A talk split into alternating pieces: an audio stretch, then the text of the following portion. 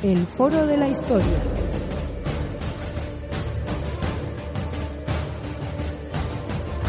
El pasado tiene mucho que contar.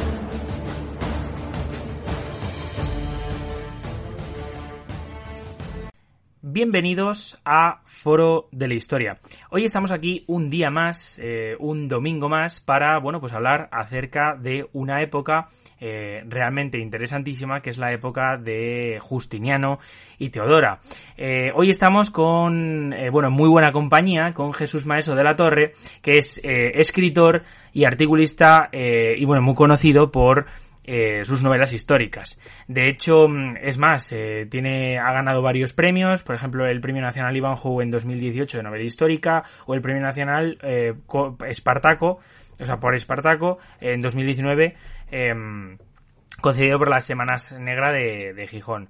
Eh, bueno, la verdad que respecto a sus novelas, eh, decir que tiene unas cuantas, eh, aquí vamos a destacar, vamos, dos o tres, que es El Áuriga de Hispania, La Caja China, Las Lágrimas de Julio César y esta última novela por la cual estamos entrevistando, que es esta de Teodora. O sea que, como podéis ver y, y, bueno, escuchar, tiene una serie de títulos realmente diversos y que yo creo que, que bueno, pues a vosotros, los, los, oyentes que sois amantes de la historia, pues os pueden eh, interesar eh, muchísimo. ¿Qué tal? ¿Cómo estás?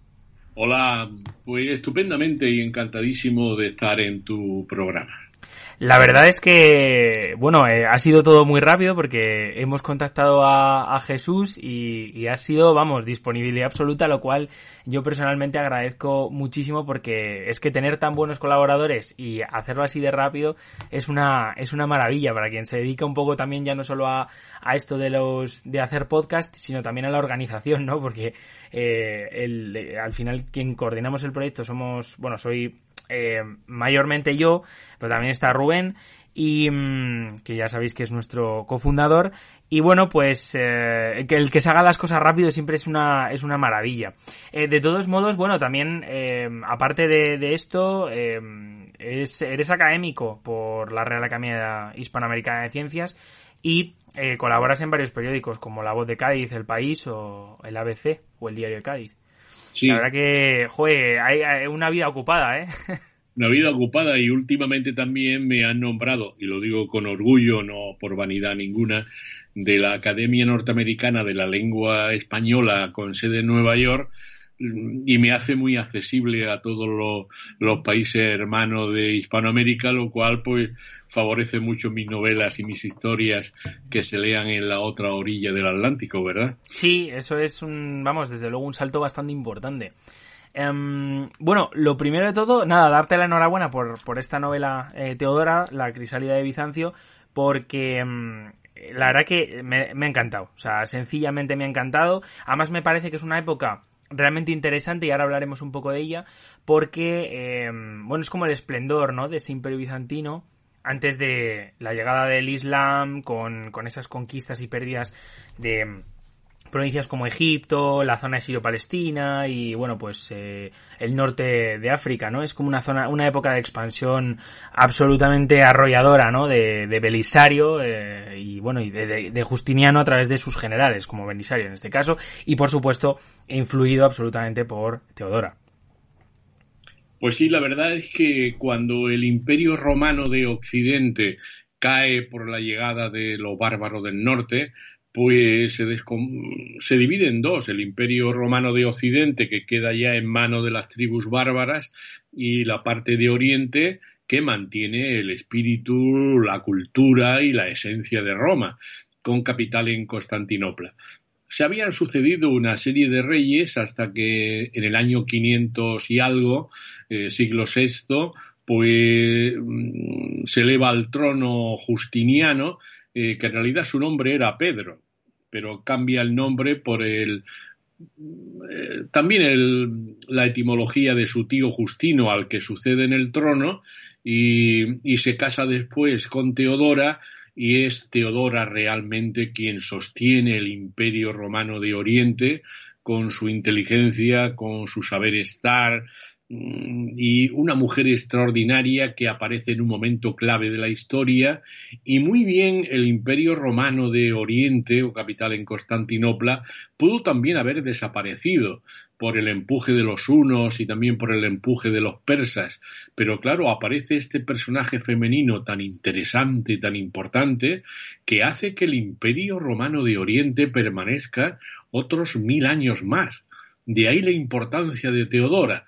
Teodora, un ser excepcional que ahora a lo largo de la entrevista pues veremos mm, cuáles son sus orígenes, cuál es su evolución y cómo al final llega al trono imperial de, Oriente y hace una labor eh, eh, gubernamental verdaderamente colosal. De hecho, eh, sí, desde luego Teodora era una, una, mujer excepcional y creo que además es súper interesante y a través de la novela lo podemos ver el cómo eh, esta ascendiendo de esos bajos fondos donde ella se cría cuando es pequeña em, en una familia humilde que bueno pues que eh, está en una muy mala situación em, a bueno pues eh, pasar de ser prostituta a eh, a ser cortesana, ¿no? Y, luego posteriormente emperatriz, lo cual da un gran contraste, nos, digamos, nos refleja un poco esa inteligencia eh, que tuvo esta, este personaje histórico que es absolutamente excepcional y, eh, pues desde luego, nos muestra un caso de eso, excepcional, absolutamente. Absolutamente. Yo desde que comencé a escribir y, edité mi primera novela a, través de DASA, eh, ya esta hace la número 19 y pronto saldrá la 20. Eh, siempre elijo mis temas mm, no por, por mis ideas ni las ideas que pueda transmitir los personajes, sino a mí me gusta que eh, mis lectores, y de hecho lo han hecho a través de las 19 novelas mm, de una forma permanente, me agrada porque yo lo que intento escribir es las emociones que infunde mi personaje y luego el carácter sorprendente de ellos y también por el suspense que yo inspiro en mis novelas y para que el lector entre en otra dimensión. Yo era muy feliz cuando era joven y leía y quiero que mis lectores sean igualmente felices con mis historias que las trasladan a mundos paralelos verdaderamente fascinantes. Porque yo eh, puede que sea de los pocos novelistas históricos ya más antiguos que he repasado todas las épocas de la historia de España. Desde la protohistoria con Tarceso, pasando por Roma, la Edad Media, la época del siglo de oro con Felipe II y la caja china, para terminar en las Cortes de Cádiz. Lo he repasado todo. Y también, y también lo he hecho con con nuestra presencia en América, con Los Hijos del Sol, Hernán Cortés, y con Comanche, una novela que ha tenido gran predicamento en los Estados Unidos, porque se han dado cuenta los lectores estadounidenses de que España, España poseyó las tres cuartas partes de lo que hoy es la nación más poderosa del mundo. Y me han pedido que haga una segunda novela de, una segunda parte de Comanche y saldrá el próximo año, se llamará California. Quiero decir que mm, nosotros tenemos que que los novelistas históricos mostrar al público la verdadera historia de nuestro país que fue y es verdaderamente extraordinaria, más que ningún país europeo. Y claro, de vez en cuando alguna novela para mm, eh, mostrar al lector y al público en general personajes extraordinarios, como puede ser el de Teodora, cuya memoria yo he querido reivindicar porque, como tú bien decías antes, es una mujer que sale de los más bajos fondos de Constantinopla, concretamente de los fornices, fornices significa en latín arcos, de los arcos del hipódromo, donde desde muy pequeñita ejercía la prostitución con sus hermanas, sus dos hermanas, y con su madre. Claro, además era hija de un domador de osos, ya más bajo no se puede estar. Y luego mm, yo mismo le he buscado el título de Teodora la Crisálida, porque cuando yo era pequeño solía, solía eh, coleccionar gusanos de seda. Lo metí en una casa y me di cuenta desde muy pequeño cómo se convertían de huevo en larva, después en capullo, después en imago y al final salía una mariposa extraordinaria. De ahí que yo le haya puesto a Teodora eso precisamente porque empieza de prostituta, sigue después de cortesana, después de patricia romana, luego princesa del Imperio Romano de Oriente y finalmente accede al trono imperial como una esplendorosa crisálida o una esplendorosa mariposa. No, desde luego, una de las cosas que más me ha llamado la atención en este inicio de la novela, en concreto, es eso, es la vida, digamos, que llevaba este personaje, este personaje y luego un poco que eh, y ya no sé si es una cosa más mía, eh, que él ha interpretado así, sino que se muestra un poco eh, las diferentes capas sociales en, en, lo que es la sociedad bizantina, ¿no? De la, de la época, lo cual me parece súper interesante porque en muchos casos hay muchas novelas históricas que hablan pues mucho de, de, de eso, ¿no? De, de, de esas altas capas, eh, con movimientos políticos, con, eh, pues no sé, por ejemplo, en este caso eh, citaría a Santiago Posteguillo, que se, se basa mucho más en una historia militar y tal y cual. Y en este caso es muy diferente y por eso a mí me ha gustado mucho el hecho de que se hable eh, tanto de, de, de, eso, ¿no? De, de, cómo era la vida y, y un poco de los problemas que ellos tenían. Pues sí, estoy contigo totalmente. Yo siempre he pensado, y cuando nos reunimos los novelistas históricos en diferentes foros culturales, entre ellos mi gran amigo Santiago, pues yo siempre defiendo que la novela histórica es la forma más completa y profunda de, examinar la condición humana. Y yo quería, yo quería mostrar a mi público lector precisamente cómo las mujeres han sido la gran desolvidada de la historia. Y la mejor forma de rescatarlas, pues, presentarlas al público lector y, y, sacarla de la fugacidad y del olvido y escribir cosas sobre ellas. Porque las mujeres en todas las épocas de la historia, y lo puedo subrayar porque he escrito de todas las edades históricas siempre han sufrido experiencias cotidianas de eh, marginalidad, eh, desigualdad, humillación, olvido. Y entonces aparece una mujer en el siglo VI, una cosa incomprensible, y dicta leyes para favorecer a todas las mujeres del imperio, cosa inaudita en la historia de la humanidad. Y esa mujer se llamaba Teodora y era una mujer que no tenía erudición ninguna hasta que eh, tú que has leído una novela, eh, marcha al norte de África Cirenaica con el procónsul de Romano a, a, gobernar aquella provincia y después es abandonada por el procónsul, tiene que andar por el desierto africano, llegar a Alejandría y allí sufre una metamorfosis, está en un convento de, de monjas y allí se hace una verdadera erudita, extraordinaria, y de ser una pagana que creía solamente en Afrodita y en Venus, se convierte en una acendrada cristiana, si bien es verdad que dentro de una herejía, que eran los monofisitas, que creen que Jesucristo tiene nada más que una naturaleza, la divina. Porque una de las cosas que más identifican a Bizancio y a Constantinopla y al imperio bizantino es que tenían una preocupación desorbitada eh, por los temas teológicos. En especial Justiniano. Justiniano estaba casi todo el día vestido de monje y discutiendo teologías con sus arzobispos. Por eso, ahora dice, bueno, pues ya he quedado con un con un teólogo y un pusilánime, me voy a dedicar yo a gobernar. Y así gobernó el imperio romano de Oriente, que luego también pasó a Occidente, mm, de una forma verdaderamente magistral.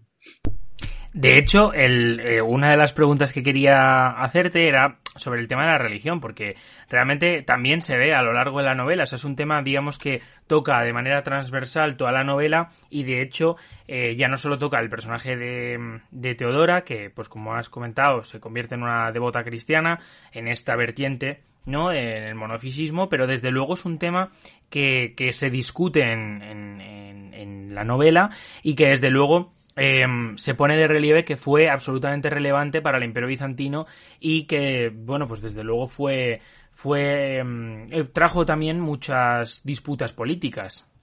Evidentemente. Eh, yo recuerdo, querido Javier, cuando allá por el año 2000-2001 eh, me invitaron al Instituto Cervantes de Roma a una mesa redonda de novelistas históricos europeos y, fui invitado y me acerqué, en fin, dentro de mi modestia. Y en, aquel, en aquella mesa mm, estaba el maestro de maestros de la novela histórica, Humberto Eco, al que tuve el placer de conocer aquella, aquella tarde. Y recuerdo que dijo una frase que no se me ha olvidado. Y le decía a nuestros oyentes y a los que estábamos en la mesa que la prueba del algodón de, de que una novela histórica está lograda es cuando cuando realmente se manifiesta el espíritu de la época en esa novela. Si no se manifiesta el espíritu o lo que es la historia de las mentalidades en tu novela, no es una novela histórica y no es lograda. Y yo, pues para mí fue una lección magistral.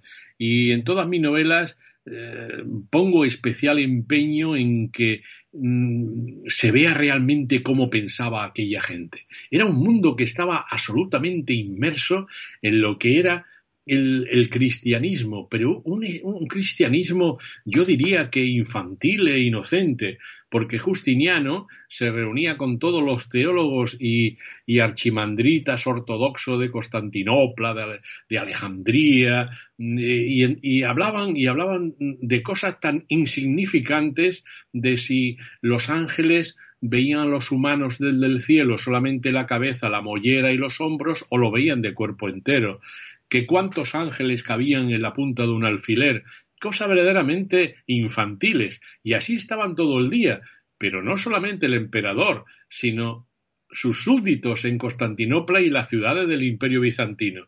Y claro, esas cosas hay que saberlas.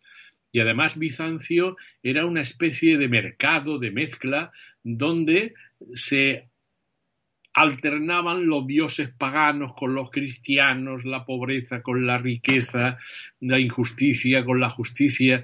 Era una, sociedad verdaderamente asombrosa que se mantiene mil años hasta que en 1453 los turcos eh, conquistan Constantinopla. Y entonces es una, es una civilización digna de ser entendida y de ser leída. Y esa ha sido una de las cosas que me han, me han empujado a escribir y recrear la, la, vida de, de, Teodora, pero claro, con ella otros mundos. Porque tú que leíste la novela sabrá, habrás visto que el personaje de la novela principal no es ella, es un, un marino gaditano que es atrapado por los piratas tingitanos del norte de África, lo emasculan, lo convierten en un eunuco que es llevado a Constantinopla y allí conoce a, a Teodora y le narra la vida a ella. Él es el personaje, un personaje secundario, marginal. A través de él describo al pueblo, a través de ella el pueblo y también lo que es la realeza. Y cuando termina el lector de, leer Teodora, la crisálida de Bizancio, mm, tiene una idea completa de lo que fue el imperio bizantino y aquella época memorable antes de iniciar la Edad Media en Europa. No, claro, y de hecho, em, el personaje de, de Nasica, que es este, em, este personaje del que hablamos ahora, es eh, tremendamente interesante también, diría yo también que excepcional, puesto que, eh, bueno, pues es capturado, eh, como hemos comentado, se le, se, vamos, se convierte en eunuco, y bueno, pues desde luego nos narra la vida de una figura que está digamos, eh, en, presente en todas las cortes o en muchas de las cortes de aquella época y que es absolutamente eh, espectacular, ¿no? Eh, bueno, es verdad que a través del ejemplo de Nasica, pero bueno, ¿cómo era la vida de un eunuco dentro de la corte o dentro, digamos, de, de una villa mm, bizantina en este caso? Sí, la verdad es que mm, hay algunos críticos literarios. En Babelia leía una crítica no a mucho cuando escribí Las lágrimas de Julio César y, y decía Jacinto Antón que que posiblemente Maeso era de los pocos novelistas históricos eh, que realmente hablaba mucho de la mujer y de las clases secundarias y de la verdad sobre Roma. Yo soy un enamorado de la civilización romana, pero no olvidemos una cosa muy importante. La civilización romana se asentaba sobre una injusticia verdaderamente terrorífica que era la esclavitud. Y eso se obvia, se olvida en las películas, se olvida en los libros y se olvida en las narraciones sobre Roma. Y yo siempre incido en ese, en ese tema. Cerca de la mitad del género humano que vivía en el mundo conocido del Mediterráneo de aquel momento eran esclavos. Y eso es terrible para el género humano. Y yo siempre suelo, suelo expresarlo para que no lo olvidemos nunca. Yo soy un enamorado de la civilización romana y a mis alumnos en la universidad les suelo decir, fundamentalmente los españoles somos romanos. y lo vamos a demostrar a lo largo del curso. Y cuando termino digo, ¿qué somos? Y dicen ellos, romanos. Somos romanos en el derecho, en las costumbres, la gastronomía, el idioma, las creencias. Nos gustan mucho las procesiones porque a los romanos les encantaba más todavía que a nosotros. Somos romanos fundamentalmente. Pero esa lacra hay que, hay que conocerla. Y entonces el personaje es un niño que ha sido castrado de una forma terrible y enterrado en la arena para que no se tocara sus partes pudendas cortadas, para luego ser un eunuco excepcional que tenía mucho valor en las cortes, en la corte de Bizancio. Y claro, soy esa lacra había, había que expresarla dentro de la novela. Si eso le unimos a la, a la vida a la vida terrible que pasó Teodora antes de ser emperatriz, mm, ahí lo que hago es explayarme en lo que era realmente una vida tremenda dentro del imperio bizantino, llena de luces y de sombras, de grandes glorias, pero también de grandes tragedias. No, claro, y es que es lo que comentábamos. Al final esta novela se compone de personajes históricos y de personajes históricos que son además absolutamente excepcionales. Y, y es que ya digo que a mí me ha encantado la, la figura de Nasica en concreto por eso, porque nos va mostrando un poco los diferentes papeles de, de los eunucos, ya no solo en las cortes, sino también en la gestión de los negocios de los patricios y bueno, pues de la, en, en esas altas esferas y la, la gestión de los negocios. Eh, y bueno, pues me ha parecido este personaje absolutamente fundamental más allá de los personajes, hay una cosa que a mí personalmente me ha llamado la atención. Es un poco la localización de la novela. Es cierto que tenemos eh, desde Bizancio a, a, Cirene y luego también a Alejandría. O sea, Cirene no, a, a, lo que es el Chipre. Eh, y luego también tenemos eh, Alejandría. Son varios escenarios eh, dentro de una masa política como es Bizancio. Es, son escenarios muy diferentes y desde luego que están muy alejados geográficamente. Y sin embargo, eh, me ha llamado mucho la atención el, el, tema de Constantinopla, ¿no? Como esa ciudad imperial que en este momento se está desarrollando, en este momento está creciendo de manera eh, impresionante y que se va a configurar como la cabeza de ese imperio, ¿no? Sí, eh, era, era en realidad la cabeza de, del imperio, era el corazón del imperio. Yo al principio de la novela eh, pongo dos o tres pinceladas de Justiniano, de Teodora y de Bizancio para que el lector sepa dónde se va, dónde se va a meter.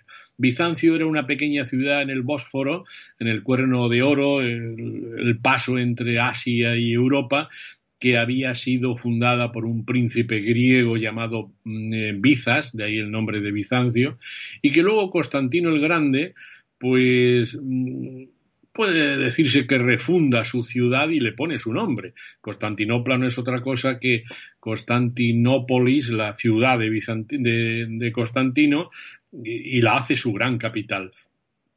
Claro, la, embellece con palacios extraordinarios, con el gran hipódromo de, Bizancio.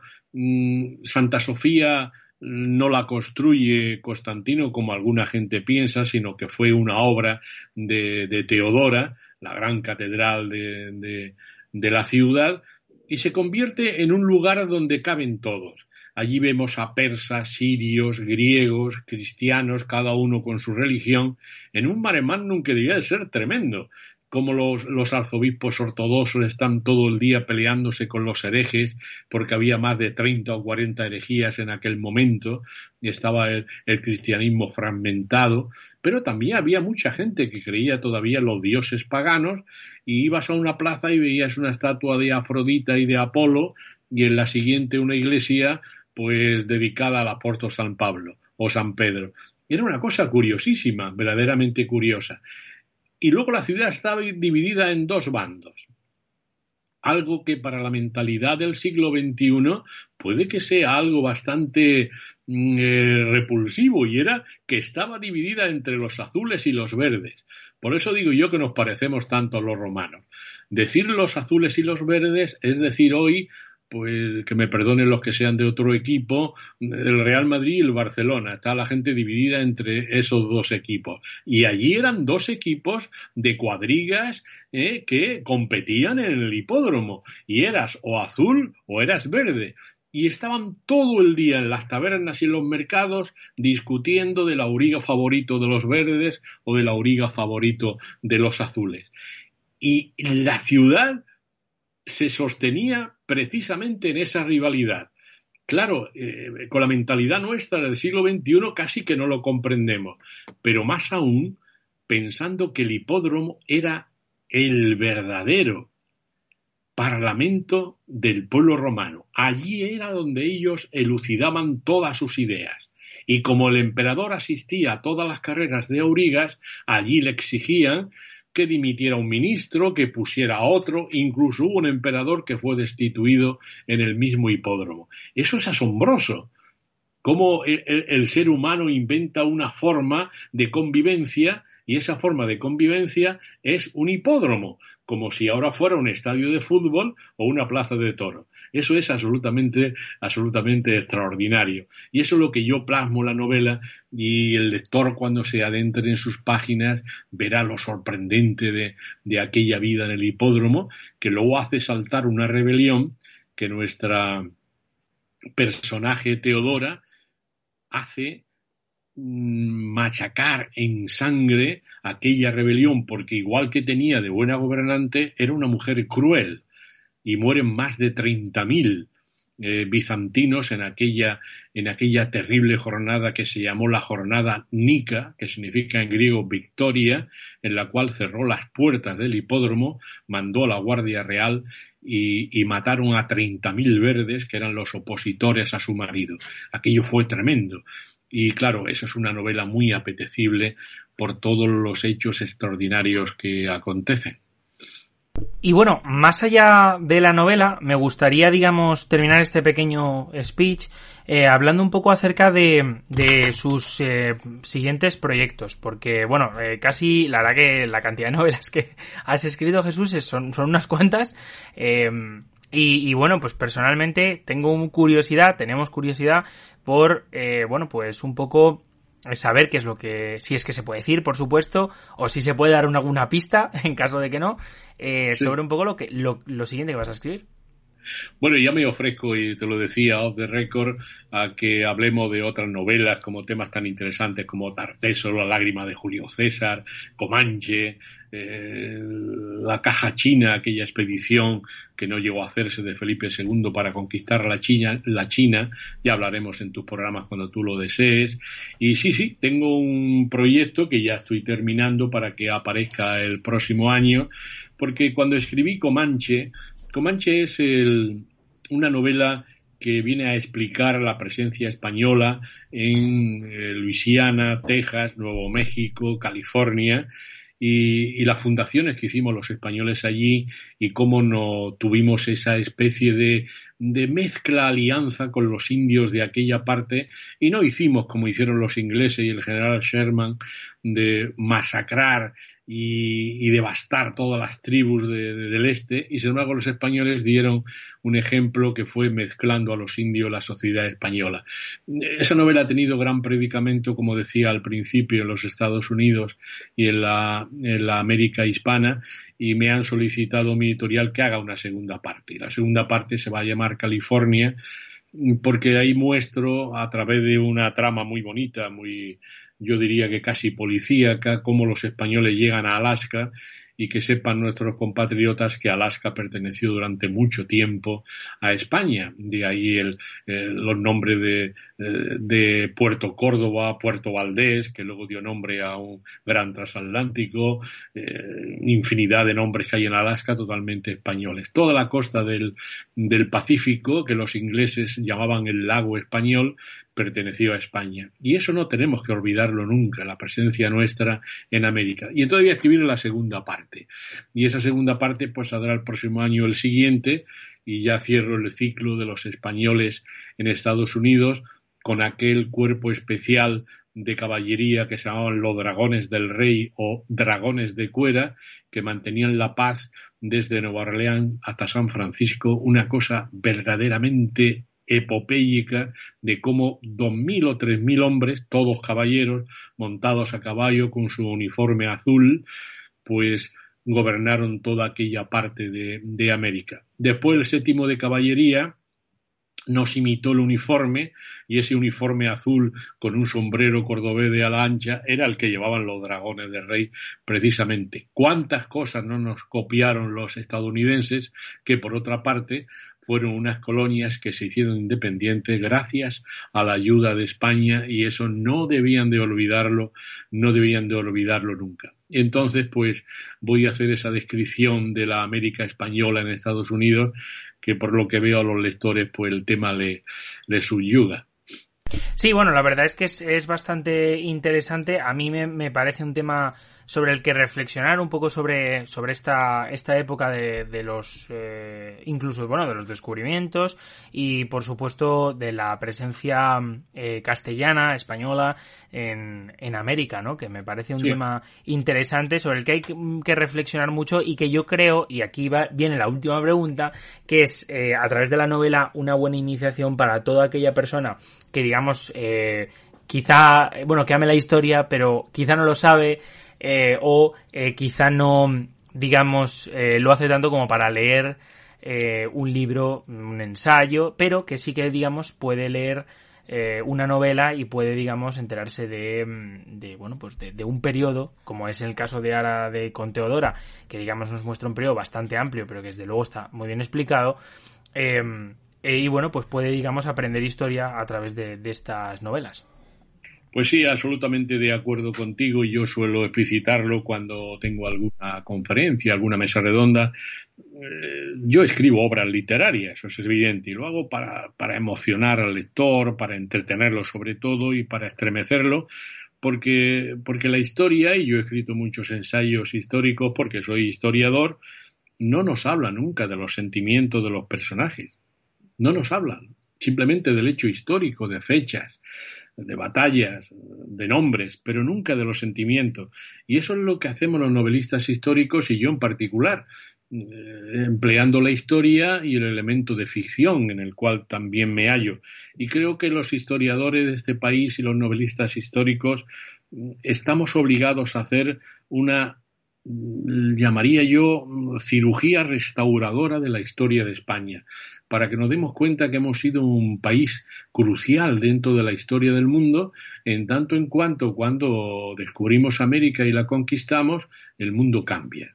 El mundo era de una forma y con esas conquistas eh, eh, y civilizaciones que fueron choques violentísimos con otros pueblos, no los olvidemos nunca, fueron violentísimos, pero nosotros eh, introdujimos el elemento civilizador, cosa que no hicieron ni los ingleses, ni los franceses, ni los holandeses. Entonces creo que debe conocerse, debe conocerse y luego ya cada, cada compatriota que vea si hicimos bien o hicimos mal. Pero fue una gran obra civilizadora y el mundo nos debe mucho a España, mucho. Pues la verdad es que yo estaría encantado de, de hablar otro día con, contigo porque creo que se, ha salido un programa muy bueno y creo que desde luego tremendamente interesante. Y eh, sinceramente tengo muchas ganas de, de hablar, eh, si te apetece, y yo creo que mis, eh, de hecho lo digo aquí en la grabación y no lo digo después porque los oyentes van a decir, joder, qué bien, que coincidimos todos seguro porque eh, Tartesos es un tema que eh, a muchos de nuestros oyentes les gusta y personalmente a mí la presencia española en, en Norteamérica, lo que soy Estados Unidos y Canadá, em, es bastante interesante y yo creo que le podríamos dedicar un buen programa, así que te tomo la palabra.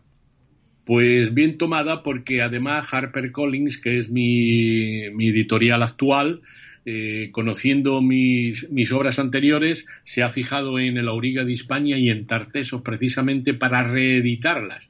Entonces, dentro de, de unos 20 días aparece, aparece en todas las librerías de España el nuevo Tartesos, una novela que yo he reactualizado y cuando salga, si te parece bien, pues yo me comunico contigo y hablamos de Tartesos, que es un tema verdaderamente atractivo, muy atractivo diría yo. Pues sí, la verdad es que desde luego, vamos, contacta conmigo y, lo hablamos porque Jesús, me parece una idea estupenda. Así que nada, y dicho esto, bueno, decir que vamos a dejar lo que es el link mm, para comprar eh, a través de todos tus libros el, lo que es el libro de Jesús, eh, Teodora. Y eh, bueno, pues también haremos una reseña, que ya la, ya la tengo escrita, en la página Foro de la Historia. Donde ya sabéis que colgamos eh, reseñas, artículos y bueno, pues otra, otra serie de materiales. Una página que por cierto está despuntando bastante y de lo cual nos alegramos mucho todos. También por supuesto sabéis que nos tenéis en Spotify, en Evox y en otras redes sociales como Apple Podcast y eh, esperamos eh, bueno pues vuestros comentarios en la web y en las diferentes plataformas. muchísimas gracias por haber venido Jesús, ha sido un absoluto placer y bueno pues nosotros nos vamos a ir despidiendo. Pues muy bien, encantadísimo y esperando, Javier, que no sea la primera vez que esté con vosotros. Dicho esto, chao. Chao.